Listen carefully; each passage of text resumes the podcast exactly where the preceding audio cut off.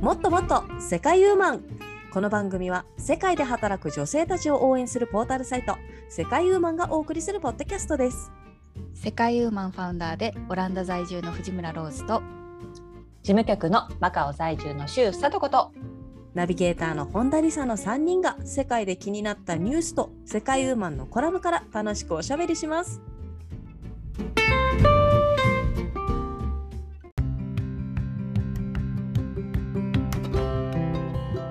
こんにちは。もっともっと世界ウーマン、今回で2周年を迎えております。今回もローズさんとよさっとこさんと楽しくおしゃべりしていきたいと思います。よろしくお願いします。よろしくよろしくお願いしますそしておめでとう2周年おめでとう2周年はあねえ続くもんですね。すいや素晴らしいよ気が本本当当にに本当もにうね自。信を持って言いたい継続は力なりだよって 人に言える感じじゃないこれで本当ね。うんなんうか、んもう2年前の自分にね、言いたいっすよ、本当に。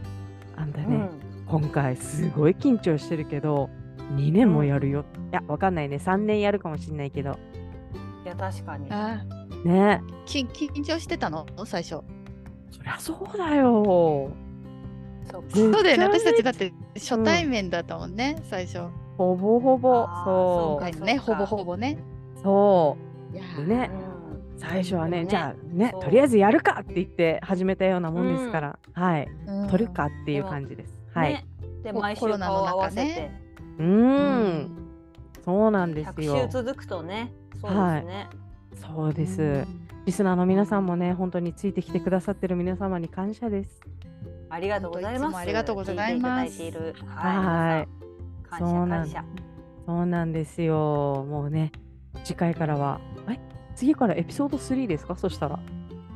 おっとすごいいいおーすごいですじゃねん。シーズン3そっかシーズン3、エピソード3じゃないわ、シーズン3だ。そうシーズン3に入っちゃいますね。じゃあちょっとね、ここでですね、まあ、このシーズン2を、まあ、軽く振り返りたいと思うんですけれども、まあ、3人それぞれね、自分のあのおすすめエピソードを発表しようかなと思うんですけれども、じゃあいいですねはい。まあ、エピソード2は、えっ、と、この1年で約はいご51回ですかとか、毎週発表してたら、1年は間い52週だから、まあ、そうですね、そうです52回目か、今回で。そうでしょううね。んはい。なので、まあ、今回を含めてない過去51回の中で、おすすめのエピソード、さとこさんはどれがおすすめでしたかはい、私はね、えー、111回目の回ですけれども、ヨーロッはいパ最古の王室、女王陛下即位50周年お祝いムードのデンマークをテーマにしたこはのい回がちょっと印象的でしたね。これは2022年2月27日に、は公開い、して収録そして配信したやつですね。あーあ、そうですね、100までがうんシーズン1だから、そうですそうです。シーズン2のエピソード11ってことですね、そしたら。あ、さようでございます。はい。あらー、懐かしいわー。そんね、なでもあっ話という間、うーうん、ん、なんかついこの間したような気もしますけど。本当10にヶ。月前ですね。はい。はい、デンマークのエピソードです。ああうのんコラムですね。はあい。うんこのあれ時はね、結構そのうん皇室だったりとか、日本の皇室でもグッズ売り出したらいいよねとか。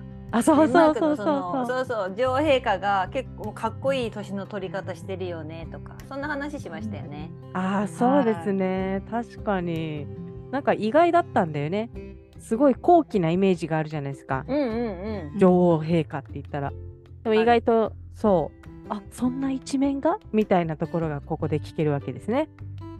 そうでしたね。はーいあー懐かしいなロッツさんは何かいやーはもいうね、私は全部ですね。あまあ全部ですよね もちろんははい。ーでもね、一個選ぶの難しいですね。いうん難しいよね。なかなか。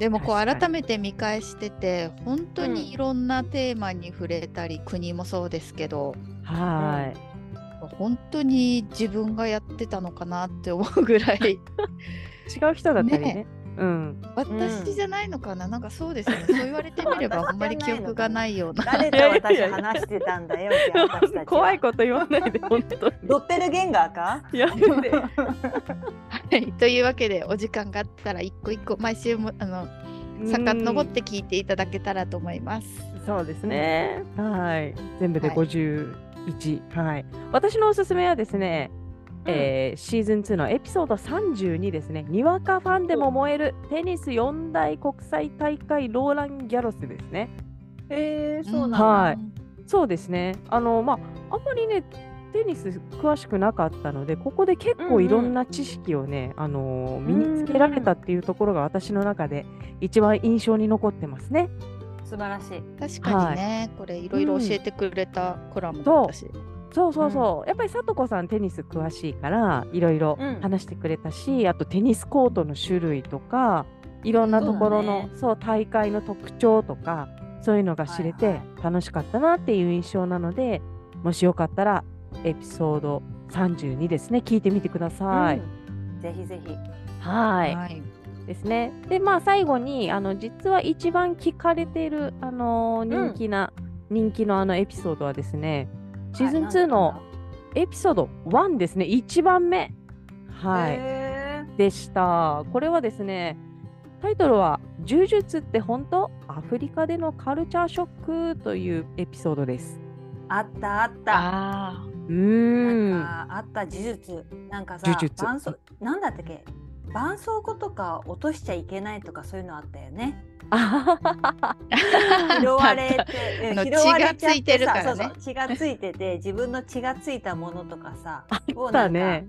そうそう相手になんか取られちゃってさそれでねうんそれを元に呪われちゃったら困るみたいなので結構自分の身の回りのものは落とさないようにしなきゃみたいそうそうそう。うな、ね、うそだんな緊張感ああるみたいな生活の中で。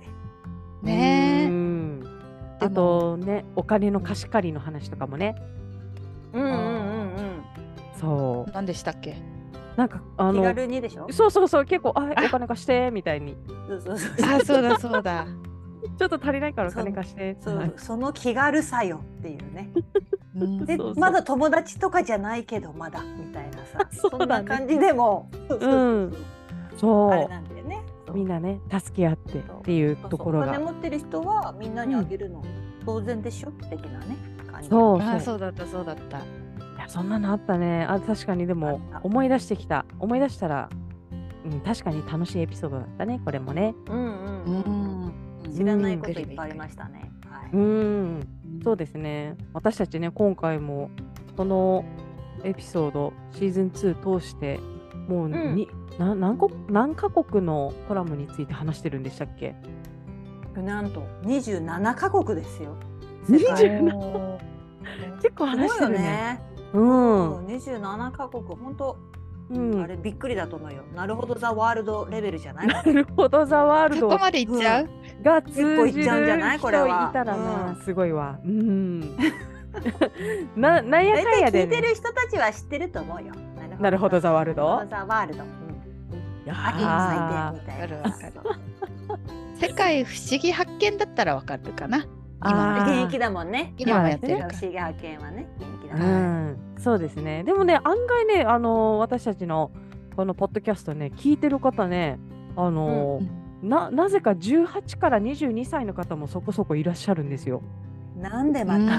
うん嬉しいで すね。嬉しい、嬉しいけど、なるほど、ザワールドは通じないかもしれないなっていうレベルでね。そうだはいね。確かにそうかもしれない。うんはい、でもまあ今後も聞いてもらえると、もうすごい喜びますから、このまま継続して、はいはい、聞いてもらいたいなと思います。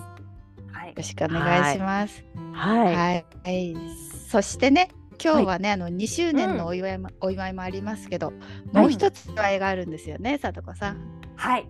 あります。もう私発表しちゃいますけれども、はい今回はうちのポッドキャストのか看板娘本田理沙のお誕生日でございます。おめでとおめでとうございます。ありがとうございます。いやもう本当ね嬉しいです。あのポッドキャストね始まったのももちろん私の誕生日から始まってでう。すご毎いじゃん毎年毎年、一緒ねか、そうそうそうそう、一緒にお祝いしてくれてそしてそう今日もねズームつなぐときにまだ2人がこのねズームのバーチャル背景をハッピーバースデーって準備してる間に私が入っちゃったっていうね さとこさんなんてね、あうのん。うんサングラスにろうそくがついたあのバースデーバージョンのサングラスかけてますし、ありリがとうございますサさんはリサさんでね、ハッピーバースデーのはい頭に富士山それ。富士山じゃなくて、ケーキやそうケーキハットです。ケそこでもーうキ一位を日本一を目指しちゃう感じのうん、そう富そう士そう。山ちょっだと思っとたねの。、まあ、確かに円柱だけど、サン ちょっと富士山みたいじゃない模様が。 確かに確かに。なんで誕生日に富富士士山かぶるよ。ねいやそれは日本一目指してる日本番組一目とい指うこしとでてますっていう。 そう。意識高い系のあれじゃないやっぱり。はい。え。が日本一イコール富士山っていう発想がね、まああのいいですけども、あの、うん葛飾北斎のあの絵も好きだけど富士山のも。そうでしょう。うんそうでしょう。はい。 まさか誕生日にかぶると思わなかったよ。 うんはい、ありがとうございます。まあ、今後もね、はいあの続けていって、毎年お祝いできると嬉しいです。はい、そうですありがとうね。ございます。はい。ではまあ、えーそうですね、ここいらでですね、今回のうんコラム発表したいと思います。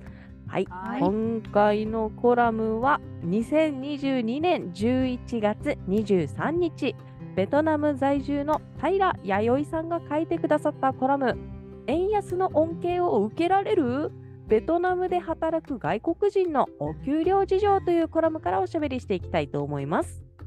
は。はいい。いやはい今年はよく聞く聞くねこの円安っていうこの言葉をね。はい、もうそうですね円安あとは値上がりあ値上がり。ごいイ値上がンりフレとかね。インフレとかね。はーいもう本当によく聞きますね。うん。うんでも円安はちょっと落ち着いてきたね。そちょう、っと気ねづいたらねそう気づいたら、うんああっっとといいう間にう間にそうそうそうそうそうあれと思いましたよ。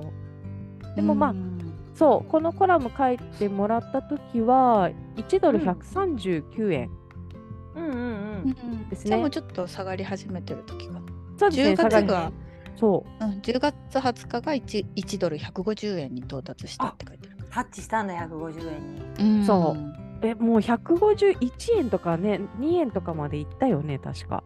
あ、あそ本当超えたんだ一瞬150そうおーみたいなどこまで行くかなと思ってたんですけどもさすがにね、。なるほどうんうんうんうん国も止めに入った感じがありますね。あう。ーそうです介ね。い入ってろやいつろ介入して。でもあれうんだってね、あんまりこう、なんか日本がすごい安くなっちゃったみたいで、うん、あれだったけど、悲観しなくていいらしいね、今回のあそうな円の、安。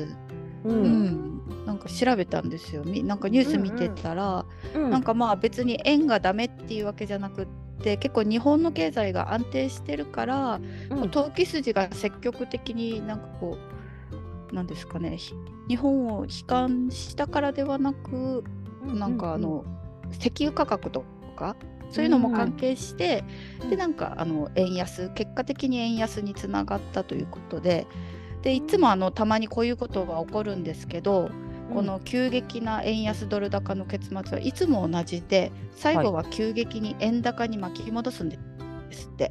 あらそうなの急激へーにはいでまあ、以前1997年に1ドル147円台まで進んでた時は、はい、うんえーえっと米ヘッジファンドのロングタームキャピタルマネジメントというところが破綻したら数ヶ月で108円台まで戻ったえそんなにすごいうん高になりましたね。またもっとすごいのもありますよ。リーマンショック前の2007年、えっはと、いその時は100 1ドル124円台までいったんですけど、うんえーうんサブプライム問題の表面化後に反転し、なんと1ドル75円 ,75 円まで出あまっすたねあったよね。あったうねんあらそうだからなん今回もまたどのぐらいいくのかなって感じなのかな。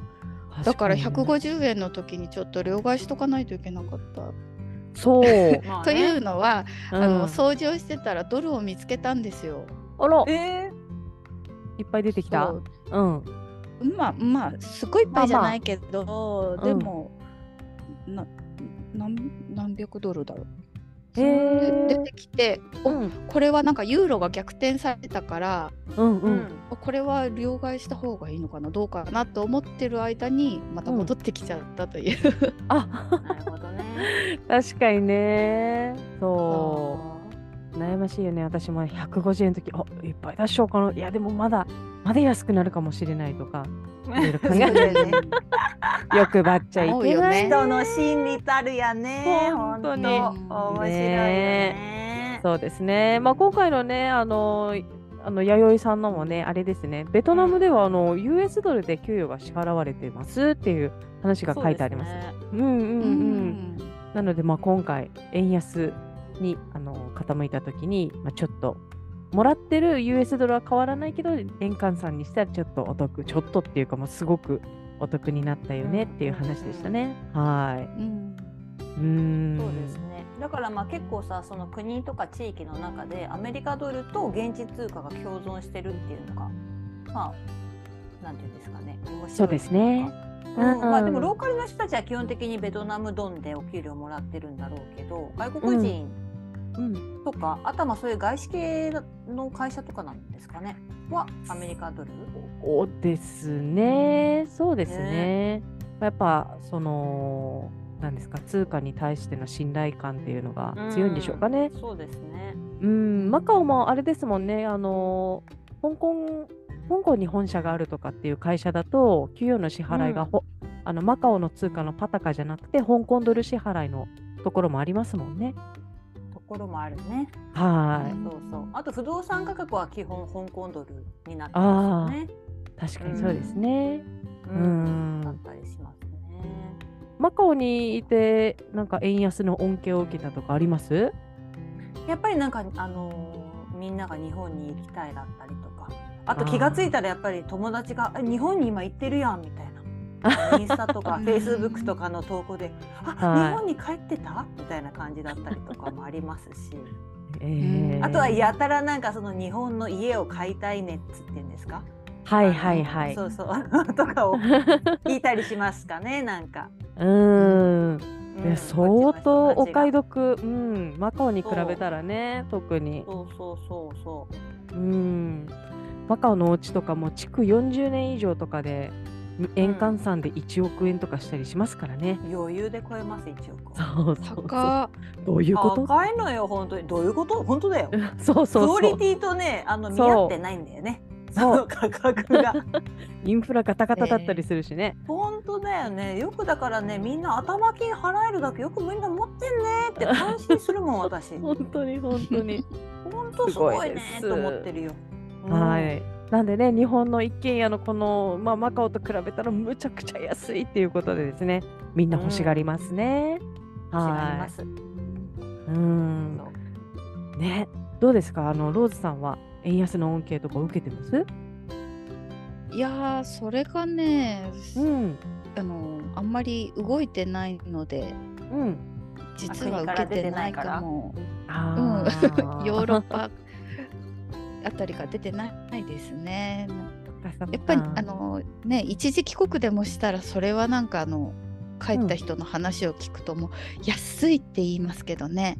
楽しくそてっしかょうがないあみたいーな楽しいよね。うん ねえまあ私はちょっとネットショッピングで、うんね日本の家に送りつけてるぐらいですかね。あーそっかそっかそあっか。あとあれだあの Kindle 本は安く感じるかも。あーそうねそうねうん確かにね。あんまないです、私。二人は、あうん二人これ、さとこさんは聞いたっけそうそうそうそうそう。私もまあたまにちょっとネットショッピングでね日本のものを買った時に「えいいんですかこの金額で」みたいな感じで。 ねそう本当よねだよね。そうそうそううそうんまたとりしてもともと割安感があるのに、やっぱこの150円ぐらいになった時は、ねなんかすっごい安い感じがしたね。そう。そうだね。本当にですよ。逆にあの日本のテレビ見てて夕方のほらワイドショーみたいなニュースあるじゃない、うんうんニュースのニュース番組見てると、はいやっぱりこの観光客のね解禁があって、日本に買い物に来てる外国人にインタビューとかするんですけど、なんか今までだったらなんかこうあえてこの白人の人とか金髪の人みたいな人にはいはいインタビューするのに、なんかちょっとこのテレビ局の意図があってか、なんかアジア系の人にインタビューが多いんですよ。何買いましたかみあーたいなそう。なんだ。さうんブランドバッグね、うん5個買ったのとか。そうへいうーの。う んなんか、ああ、なんかテレビっぽいなと思って見てましたね。映え映えをねやっぱり、映ね。えを狙って、うんそう。うんはいうんそんな話もありましたけども、あ、そう、ちょっとこあのコラム戻るけど、さっきね、カンボ、はいあ、カンあのベトナムか。ベトナムは、うんあのお給料の支払いが US ドルっていう話ありましたよね。はうい。んはい。で、サボ子さんの方で、なんかあの、はい今回あのアメリカドルが使える地域っていうのを調べてきてくださっうんうんたうんみたいなんですけど、どんなところがはいありましたか？はい。はい。えっ、とさらっとあの言っていきますね。はい。えーカンボジア、ベトナム、インドネシア（かっこバリ島）、フィリピン（かっこセブ島）、パラオ、ハワイ、グアム、サイパン、ガラパゴス諸島、マーシャル諸島、ミクロネシア、パナマ、ラオス、メキシコ、カナダ、ジャマイカ、モルディブなどなど、おですかねーうんあとはますごあい南米とかも、南米も結構多いんじゃないかな。へうえんあでもなんか聞いた感じ観光地ってイメージがすごい強いね。確かにね。確かにね、う、うんん。えーでも結構ね広い地域でやっぱ使えるんですね。ねえ確かに確かにパラオ意外だなパラオね。うんパラオ。へえまあじゃあ多分そういうところもお給料 US ドルで出てるかもしれないですよね。使えるってことそなっんかだ外国人はね。うん。ですね。まあ、今回ね、その円安に傾いていったところですけど、あれですね、マカオとかは、香港ドルと、あの、はいあれ、ペックしてるから中。国元ですね。あああ、そうマカオドル。はい。うんうんマカオドルっていううんか、またマカオパタカは香港ドルと、まあ、一定のレートですね。そうそうそう、そうだ、一定のレートで、で、香港ドルが US ドルとペック組んでるはい、かしてら、ます、してます。同じ。じ上がり方すると。大体。大体同じそうです。ああ、うんなるほど。じゃあうんそんなにね、あのー大きく損するとか、まあ、ほほぼほぼ US ドルと同じぐらいの信用度があるんでしょうね。そうでしょうね。まあ、香港に紐づいてるっていうところだとは思うんですけどね。うーまあうんん。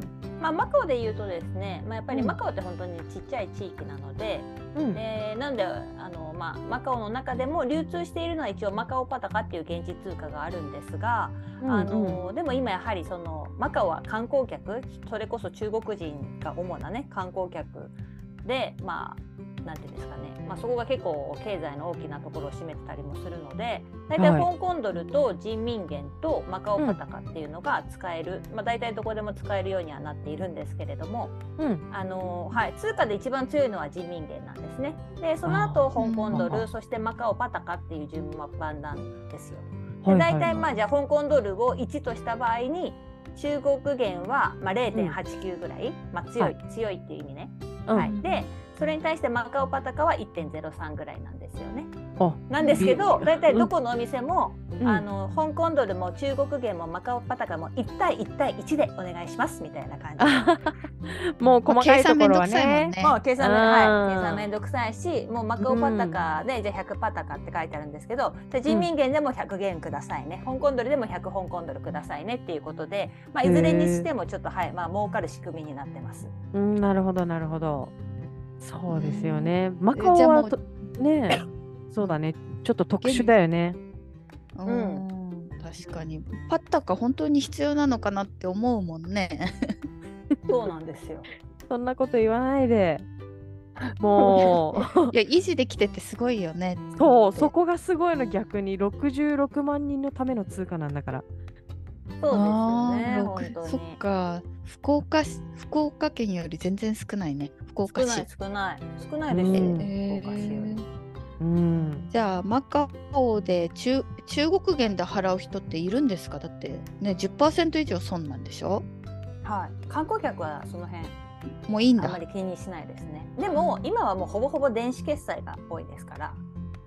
あえ電子決済だとその為替の違いって計算してくれるのそこも1対1対あー1そこもねかな1対1対1の場合もあるし為替を計算するとこもあるんじゃないのかな、なんかパタカで支払いとかなるとさなんか自動換算できるのかもしれないですけどねううんん。そっか電子で決も済基本的にはい電子決済が多いですねうんですよね。うんうん。今どこの国もやっぱり使われてるんじゃないですかね。なんかオランダもね、すごい便利なんだよって前話してましたよね。うん、そう。そうなんですよでもなんかローカルの人はいいけど海外の人はクレジットカード使えるとこが意外と少なかったりするからあ、そうなのどうなのかなって思う部分はありますけどね。へーえ、だって国際ブランドじゃないのビザとかさ、マスターとかさ。確かに。うんうんでもねなんかこっちで通用してるのは銀行のデビットカードなんですよ。ああ、なるほどね。でそれだと手数料、お店が払う手数料もなんかすごい低いみたいですけうどん。あーそうだよクねレ。ジ手数料かかるんだもんね。そううんクレジットカードは高いから結構拒否するところもあるかな。確かに確かに。お店の負担がね。うんそっか、拒否されたらショックだな。まあ、ね現金もだから 持ってった方がいいかな、うんオランダ旅行の時は。こういうふうに旅行に行った時は電子決済、旅行者の人もなんかできるんですかクレジットカードで。あ、クレジットカード全然大丈夫です。うーんじゃあいいですね。うんうんうん。そうですね。うん、大丈夫。クレカは大丈夫。今もね、みんなどこのお店もね、電子決済のためのピッてするあの機械を導入していて、それがだいたいクレカも対応してますから、うんうんうんはい。うんそれ、うん、クレカで問題ないと思いますね。うーんよかったです。うんはいうん便利になってきますね。便利よ。あだかそらうです財布持ってないまんまに。あそうねあー財布いらなくなってうんきたよね私ね、財布に現金が入ってないのよ。あああーわかるわかる。そだう。だ財で布もが、あね、そうそう、携帯ばっかりでね。はいはいはい。でも逆に現金が必要な時ってたまにないたまにある、からたま友にある達に「お金持ってる今」とかって聞く。あの それで「申し訳ないちょっとこっちで電子決済させてわあのあな私あなたに払うからちょっとお金けあの現金貸して」とか「現金で払って」っていうふうにお願いする。はいはいはうーい。ん便利だそうだな。そううん。そっか。うち、ねうちもね、私自身はね、大体もうカードっていうか、しかももうスマホで、ううんんうんアップルペイを使うことが多いんですけど、うん子供周りでね、まあ、最近はちょっと減ったけど、誕生日会の、もう年が高くなってきたら、物よりも現金で渡すことが多かったりして、そうねうそんうねうんだからまあ、その時とかかな。う確かん。にあーそっかそっか。で本当結に構あれだよお誕生日の,、あの現金も電子決済だよ。あ あさそうすが。なのそうそうそうそう。現代でメッセージ付きのねおーメッセージ付きで電子決済とか。うんうんへえ、そっか、そういうこともできるの。うんかうんうんうん。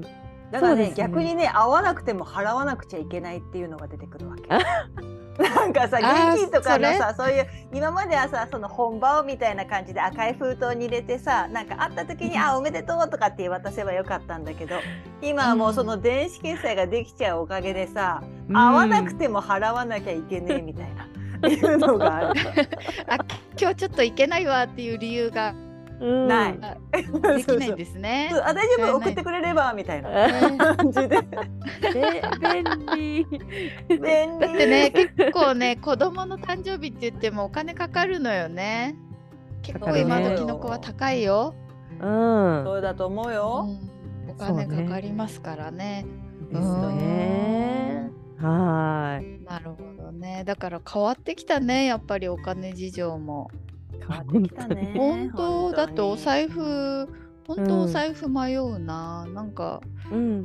お財布忘れても特に困ることないもんね携帯忘れたらすごく困るんだけどそうだおん財布ね。うんそうそう出かけて帰ってきてあ今日お財布バッグ変えたりしてお財布持ってそくうのね忘れてたわみたいな、ある後で気づくみたいなある。普通にある。ううんん。そうなのよ。でさ、やっぱり何でもかんでもあの携帯の決済に頼ってると、万がう一ん充電切れたらどうしようとか思うんだけど充、電ね。ね、うんでもま確かあに切れないのよ。やっぱり気をつけてなるか。からなか切れ ない。そう今時のはねそうそうそうそうそうあの携帯の性能もあるしなんやかんやで自分もあやばそうみたいに思ったらすぐに充電するようになってるし、じゅ充電するようにしてるしだからうんなんかもう充電切れて決済できなくて困ったってこと意外とないね。確かにねうん。確かにうんちなみに二人は何パー以下になったら焦るタイプ？赤くなったら赤くなった二ら十わから。マジ、まあ赤は私十パーじゃない？二十でなる？ 20, 20でなるよね。になんか20からなんか言い出すうん、 2人は赤になる前私10か 10? マジであだって今結構機種何使ってるのな。十一？うは iPhone 11で私も11なんですけどうん11やっぱ古いから減りが早くてちょっと赤くなったら、おやばいやばいとは思います、あね本、おお。私は私まだできるやろ、君ならみたいな感じで信じて追い込む励まして る。終わってそう君なら大丈夫大丈夫って言ってすごい。すごい。私でも10だけど、あのバッテリーは新しく変えたので、まだまだ元気です。あうなんや意外とじゃあこの3人は古いのを使ってますね。そうであすね。そうかうん。私もなんかこのこの2年ぐらいバタバタして忘れてましたけどうちの息うん子13使ってたんですよ13のミニあら。そうかあおへおじいちゃんおばあちゃんに買ってもらってああらまあいいえわ。だなんか私のこうイメージでは親のお下がりの iPhone を子供が使うっていうねティーンエイジャーの子供が使うはいはいはいからはい。いつの間にか抜かされてるという事実に昨日を思い出し いてやそうよそうようんうちもだって娘が確か12息子が13とかそんな感じよあらじゃあこ私のも年代にありがちなんだありがちなんだわやっぱりね物を大事にしますからね私そたうちそはうそうそうそう本当よいやでもね本当に私今新しい iPhone 結構欲しいんですよ。あそうなんいや、やなんか写真が写真の質がどうかなってちょっと思い出して嘘、全く不便を感じないけどそうなんや私ねなんか写真撮影密かな趣味だと思うんですよ。あんまり SNS で上げてないけど、うんうん一人でこっそり見てなんかうん。やっとしてんおの思い出に浸るタイプかな。そうなんやえで上げたいんですけどょっちょっと上げ忘れてタイミングを損ねるというかえー、そうはい、あの15が出たら絶対買う。 15? そうまだ先でしょ今だって14がねあうのん中国の工場でさまだうまく動いてないんだもんねだってそうそううん14買おうと思ってたんだけどなんとなく評判が悪くて13と14そんな変わらないのに高くなったとか、う。うーん。うんあでも、あのーまあ、ちょっとね、あのお金の話に戻しちゃうんだけど、私 はね、い大ダンディーになっちゃった ね戻そうはい戻そうあのはい買い替えるとしたら、私ね、お財布買い替えたいのよ。あおお財財布布かね、そう、へーなうんいいんじゃないですかもうすぐ新年だしそうそうそう、気づいたらね、気づいたら多分6年以上使ってて、あらまあみたいな、そろそろ買い替えた方がいいんじゃないかなと思って、ちょっと調べてきたんですよ、あのお財布の買い替え時ってどれぐらいな、まあ、買い替え時っていうか、まあ、風水的にね、いつ買い替えたらいいのかなおーみたいな、ねねそうそう、そしたらね、やっぱりうん3年ぐらいなんだそうですよ。あらうんそ3年ぐらいへでーやっぱりねボロボロまあボロボロなわけじゃないんですけど全然使えてるかうんうんらうんずっと使ってるんですけど、やっぱり長く使って年季が入ってくると、あお金もなんかいやそんな年季が入ってるお家には入りたくないなみたいなあら思やっだてしまうそうらしいですよ、へなのでえっ、とまずはですねお財布買い替えたいなもうね年末だうしんちょっと新しく年を迎えるわけだし、お財布も新しくしようかなと思い始めてる方のために私もちょっと調べてきましたあの買いー替え、はい使い始めにぴったりな日があるそうですよあそうなんだはいまあいろいろねなんか大安の日とかあと、なん、なんでしたっけえーと虎の日なんとかじゃろあ虎虎の日実の日そうそう転写日、一粒万倍日とかなんかいろいろあるんですけど、はいああーるあるはいまあ、そういうの総合して一番いいのは2023年の一番いい日っていうのは3月21日です。えー、もうしゅあ3月21日って春分の日とかそういうの近くじゃないじゃん。もうそうですねなんかちょうどこの時は、転写日一粒万倍日と虎の日がトリプルなんですよね。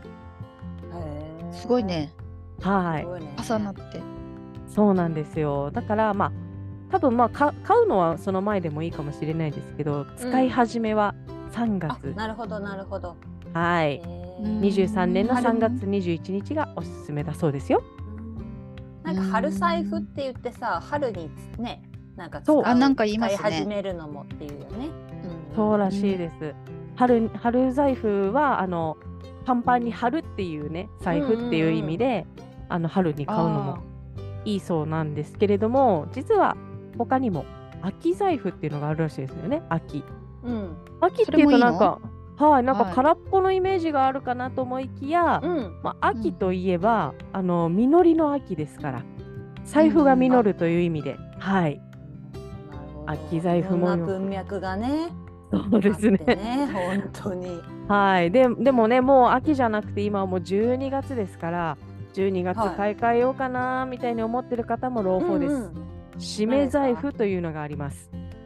へえはい、締め財布っていう方は、まあ、締まるっていう意味から、まあ、余計な出費をしなくなるという意味でですね、あなるほど節はい約したい方にじゃあいい感じじゃないそうですね余計な出費をせずにお金を貯まりやすくするなとほどお金貯めたいとかねなるほど、はいなるほどだそうですよ。なので、うんどうでしょう皆さんね自分の財布もう3年以上使ってたりしますロズさん。するかもね私結構日本に帰った時になんか免税店で買ったりすることが多かったかあらー待ってる間だかはらいはいはい3年は帰ってないので経ってますね、そうか。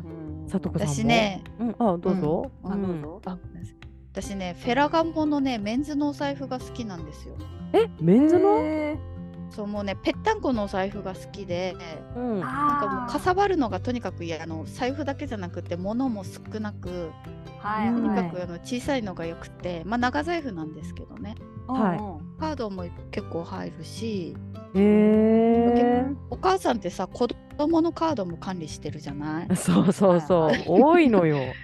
そう、うん結構まあカードはこう、まあ、な見えたらいいかなと思ってねでまあおね札と小銭もちょっと入るからはいはいいはいんいですよね。フェラガモのね、レディースコーナーに大体最初連れてかれるんですけど私こっちがいつもメンズのあ方そうからなんさだ。はい、へーあメンズだとやっぱ薄いんだ薄いわけ。薄いですあへーもうほんとね余計なものがついてないしこうは肌感もいい感じではいはいはいはえい。ーなんか金具とかもそんなにこう出っ張ってない感じなのかなそしたら。うんまあなんかデザインいろいろあるけどまあほんとロゴちっちゃいロゴがついてるぐらいの黒のシンプルなやつを選ぶことが多いですかね。へえ。さとこロさんはーズっな。ぽさが出て。ますね。はいうん。ささとこさん何色使ってます？私はねあの5年前に買ったケイトスペードのコンを未だに使ってますねあ。全然綺麗。やっぱねおけお財う布ん携帯になっちゃったからね。ああはんまりその本当お財布綺麗なままよ。5年ものだとは思わない思えないぐらい綺麗。あほんと綺ピ麗カはピカそうなねのよ。うんうんうそんう。でもやっぱり暑いよね。でも私はもうケイトスペードの可愛さ重視で、もううん20代からずっとケイトスペードを買い替え続けています。え。可愛いよね。色もさたくさんあるしさ。そう組み合わせそうがないいののよ。うん。そうなのよ。いいだな。からまだ全然あれだからね買い替えの予定はなかったな。だよね。そうなんでですもそろそろね5年だったら買い替えのタイミングなのそうかもしれないね。でもね確かにねヨーロッパだとね、うんお財布持ってるんですかとかあと長財布なんですかみたいな、えもう驚かれちゃうの。うん、やっぱりこう治安の面とかあからかなあとやっぱあんま使わないからあ。はいはい。確かに現ね金私もお金はほとんど入ってないんですけど、うんでも取らうんれたら困る、困るね。あのうんぎね、支払いの銀行のカードとか保険のカードとか、あとうん乗り物のカードぐらいかな、うだん。けど、うん、そうですどうしたらいいねのか。な。でもちっちゃいのにも憧れますね、今。流行ってるでしょ、ちっちゃいお財布。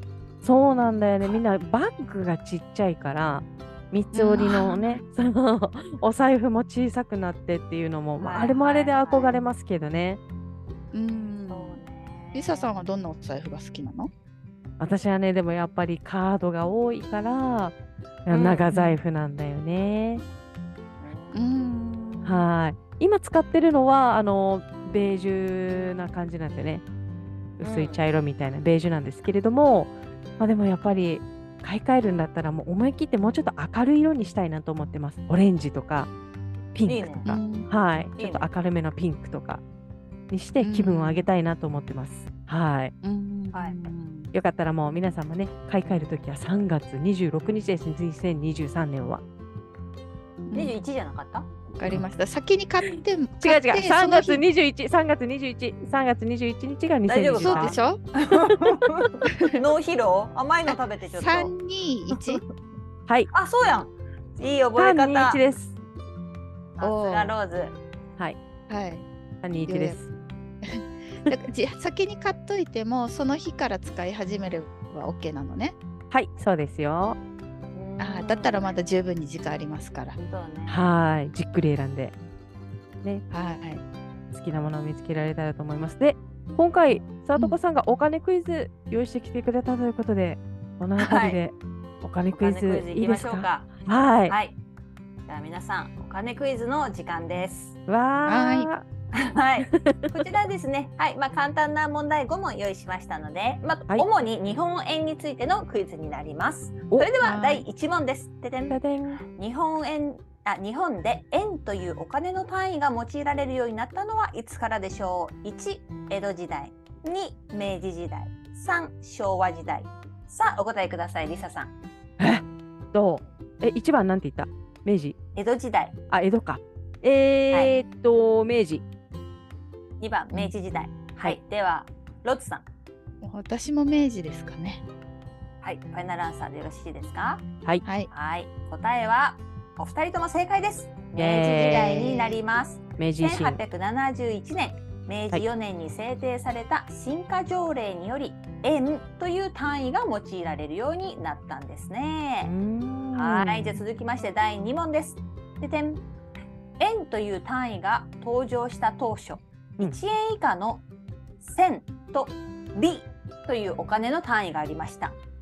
銭の価値はどのくらいとされているでしょうか1番あ0.1円2番0.01円3番0.001円さあ銭はうんはいどのぐらいの価値があったでしょうかこれはサービス問題ですね今も使われてるもんね株し株とかさうん。ああこれ株かはそっか0.01円でしょはいローズさん0.01円ですじゃあリサさんローズの自信は合ってますかそうですこれでね。外したらやばい100銭が1円だもんね。100銭が1円だったら0.01円じゃないですか。はい、じゃあお二人、答えはさすがです。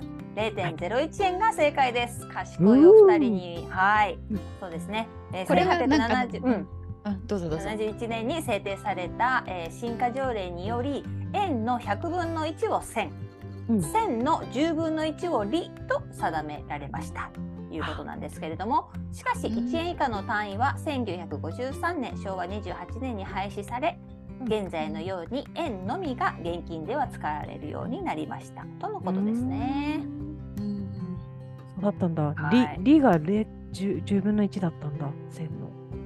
うんそこはわかんない私リをうん、そこわかんなかった。ね、リはリンって呼んでた気がする。そうだね。あとうん、ね円なんですかねじゃあ。うん、私もりんだ あと思とってねた。、線線はセントと一緒って思ってる。あ、そうだね。あーアメリカ何ドル何セント。ううんん、うん、うん、 100セントが1ドルでしうょ？んそうですかうんです。ユーロも1ユーロ、はい、多分100 100セントが1ユーロだと思います。あうんーそうなんですね。うん、 はい。ということでですね、では続きまして問題です。はいででん。お札を透かしてみると肖像画の横にあるものが浮かんできます。何が見えるでしょうか。一番縦棒、二日の丸、三星マーク。お答えください。ローズさん。えー、星た縦星棒マーク縦棒うん。そう、縦棒。星マークでお願いします。ではリサさん。はい、縦棒にします。縦棒ですね。はい答えは一番縦棒でした。やった、えーよくわかんないけど、当たっなんた。かはい適当な感じですね。お札の透かしといえば、真ん中の円の中に肖像画が浮かんでくる技術が有名です。はい。実は透かし技術はそれだけではなく、肖像画の横に一万円札は三本、五千円札は二本うん、千円札は一本の縦棒が浮かんでくるということなんですね。なるほど。はい、皆さんちょっとね、もしお手元にお札があったら、ぜひちょっと透かしてみてくださいね。うん。うんはい。はい、じゃあ続きまして、またね、ちょっとマークの問題ですよ。はい。えーはいお札の右下にはですね、目の不自由な人が、えー触っても認識識別できるようにザラザラした印が書かれています。五千円札には何が描かれているでしょうか1番八角形2番横棒3番ハートマークさあリサさん今度はどれでしょうかあーまずハートマークはありえないと思うんですよね。おうんそううなのん。でハートマークにするのよ。お札に流行ってるじゃんこ 指 可愛いからじゃない。指ハートはね指ハートはあーななでもなんか確かねお札ごとに違うんだよね、そのマークがねおいいそうとこ気づいてますねいいですようん五千円札だからあいう五角形あ五角形って言ったよねいいえ八角形って言いました八でした。八角形にしようはい、はいカクカクしてるやじつゃあリサさん八角形ではいなるほどはいじゃあローズさん私はやっぱハートはないと思うからさっき縦だったし横で横棒でお願いします。はういん。はい、じゃあ答えは八角形でございます。イエーイはいこちら目の不自由な人でもお札を識別できるようにするための印は識別マークと言います。うんインクを高く盛り上げてザラザラした手触りを作る、えー新凸版あ凸っていうんだっけこのデコボコのボコの方なんですけど、えーの印刷という技術が使われています。ちなみに1万円札は鍵型1000円札は横棒1本2000円札は点字の2が書かれているんですね。うん二千円札久しぶりに聞いたなああれまだあるんだもっうけ？今うんもう結構回収されたんじゃなかったでしたっけあーでも結構便利だと思うんだけどね。う確かにそう思いますね。そうなんだはい、では最後の問題です。はーいは日本のお札には約何色の色が使われているでしょうかじゃあこちらはね、もうフィーリングでお答えください。ローズさん。約何色でいいですよ。五色。約5色。はい。じゃあ、うんリサさん。はい二百色です200色。うんおお、すごい幅が分かれましたね。極端にね違います極ね端に。うん。はい。じゃあ、答えはですね。うーん、てん。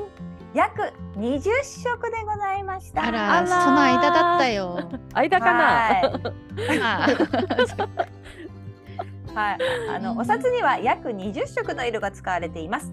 1万円札、5千円札には21色、うんえー表に14色、裏に7色だそうですよ。千円札には20色、表13色の裏7色。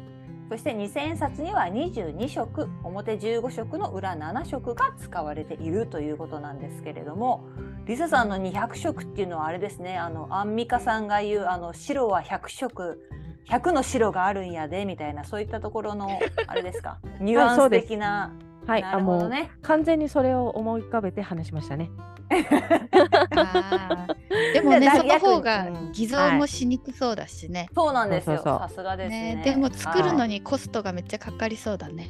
確かにね、そんだけあれしてると。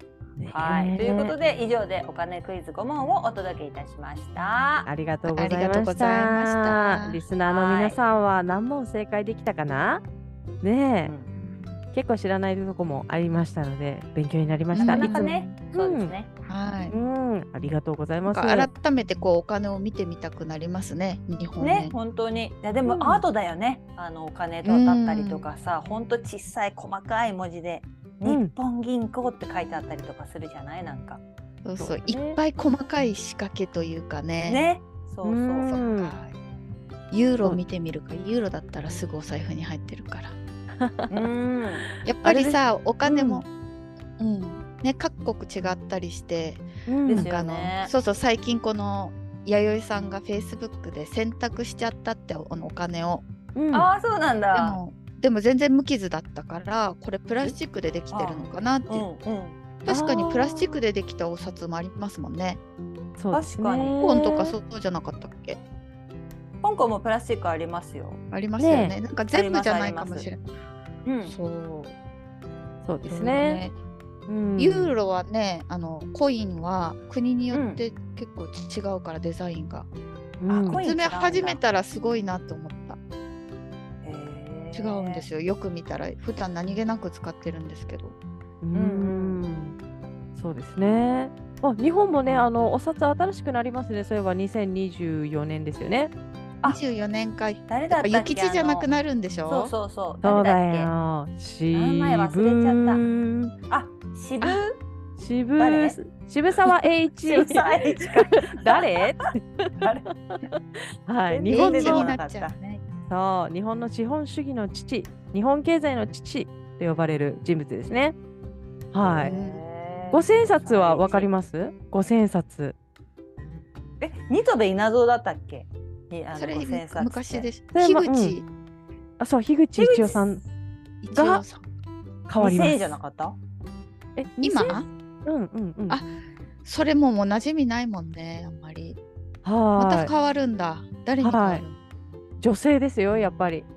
五千冊。津田誰だろう。津田梅子さん。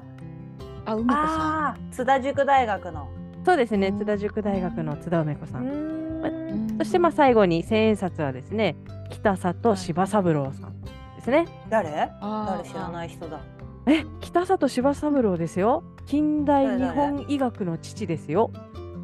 へえそうなんあ北里大学はい、ああ、柴そう三郎ね。はい、そうですよ。2024へ年ー変わりますので、ね、次もしかしたら日本に来るの2024年になっちゃうかもしれないよね、二人は。やめてそんなこと言わな いで。ねえ来年来なかったらそんなこと言わないでどはういしよ帰う。らもうせて古い古い日本円しか持ってないから、そうこんなの本当だよね使いませんって言われたらどうしよう。本当だよ一回銀若い子行にに言持わってれいるかんだよないといけないのかな。そうそうそうコンビニとかで出したさうん、若い子とかにさ「偽札ですね」とか言って警察に通報されたりとかす るやだやだやだ。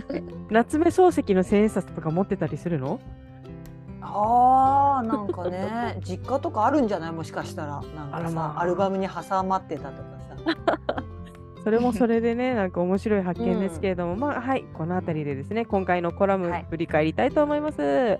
はい、はい今回のコラム2022年11月23日、ベトナム在住の平弥生さんが書いてくださったコラム。円安の恩恵を受けられるベトナムで働く外国人のお給料事情というコラムから3人でおしゃべりしていきました。そしてはい。今回、えーお知らせがございます。私の方からよろしいでしょうか。はいお願いします。今年も開催されますジャパンポッドキャストアワードが現在、えーそうですね、えーリスナーズチョイスの、えー募集をしていますので、こちらですね、もうぜひぜひ私たちのもっともっと世界ウーマンをチョイスしていただけると嬉しいです。専用のページからですね、えーリスナーの方からのあの投票を受け付けておりますので、こちらに関しては、このエピソードの概要欄に、えー詳しいリンクを貼っておきますので、そちらからぜひご投票いただけると嬉しいです。はい。はいえっと、皆さんにお願いしたいのはですね、あのまあ、このページ、ジャパンポッドキャストアワーズの、うんえー第4回2023年度どうですか、これ。 2022ゆ第4回のなんですけど、あの2つあってですね、上の方にあるリスナー投票はこちらっていう、ここから投票していただきたいんですよね。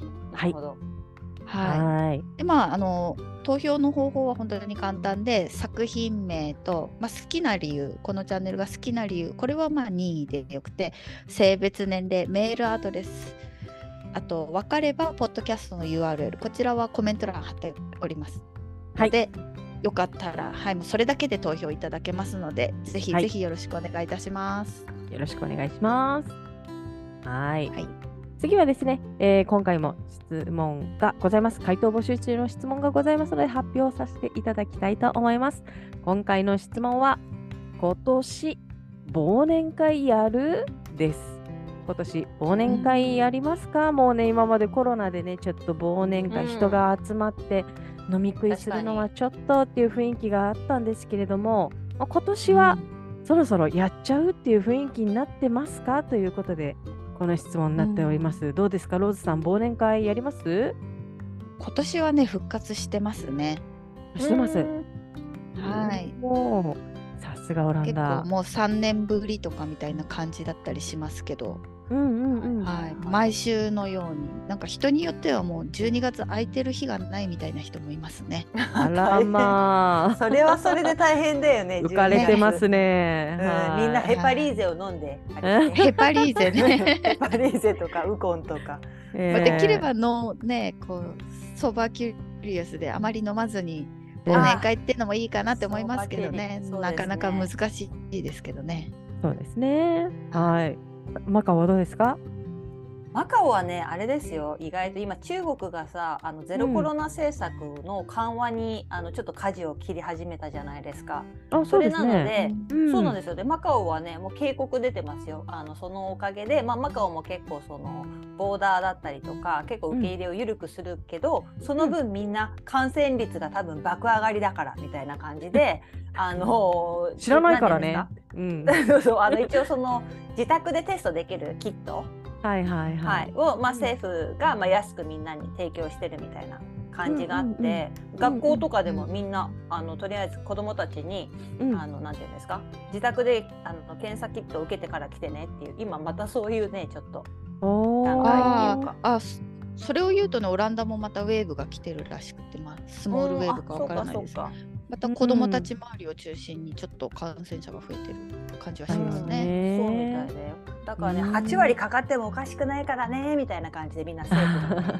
うんあの そうそうみんな気をつけてよみたいな感じで言ってます。うーん、そうだね。なんかでもちょっとお国柄出てるよね。こうやっぱり上の人がもう全部面倒見なきゃみたいな感じがします。うんそっかー、まそうそうじゃあさとこさんもで規制はないその分、あ、あのみんな気をつけてね言ったからねみたいな感じで政府 がうんもう行った言っかたらかね。らね、うんもう言った何回も言ったからねみたいな、あとは全部ほこね免疫つけとい 自己て責任よみたいな、そうそう そう。っていう感じ免疫で特に規制はないです。うんそのロックダウンとか、そうそう何人で集まっちゃダメとかいうのはないです。特に今のところ。ううんん、もうでもね、あの個人の判断に委ねていい段階なんじゃないですかね。いや本当それがいいと思う。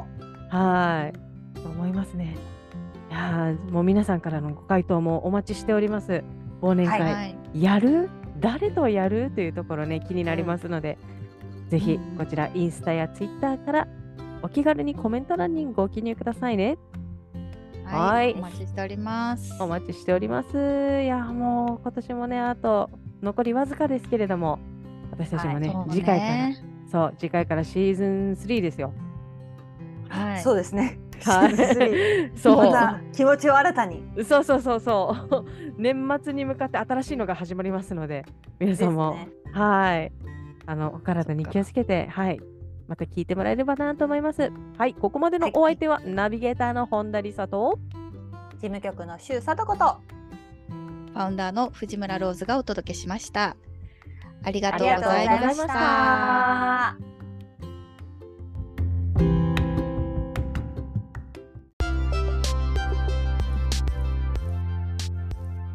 世界ウーマンのウェブサイトは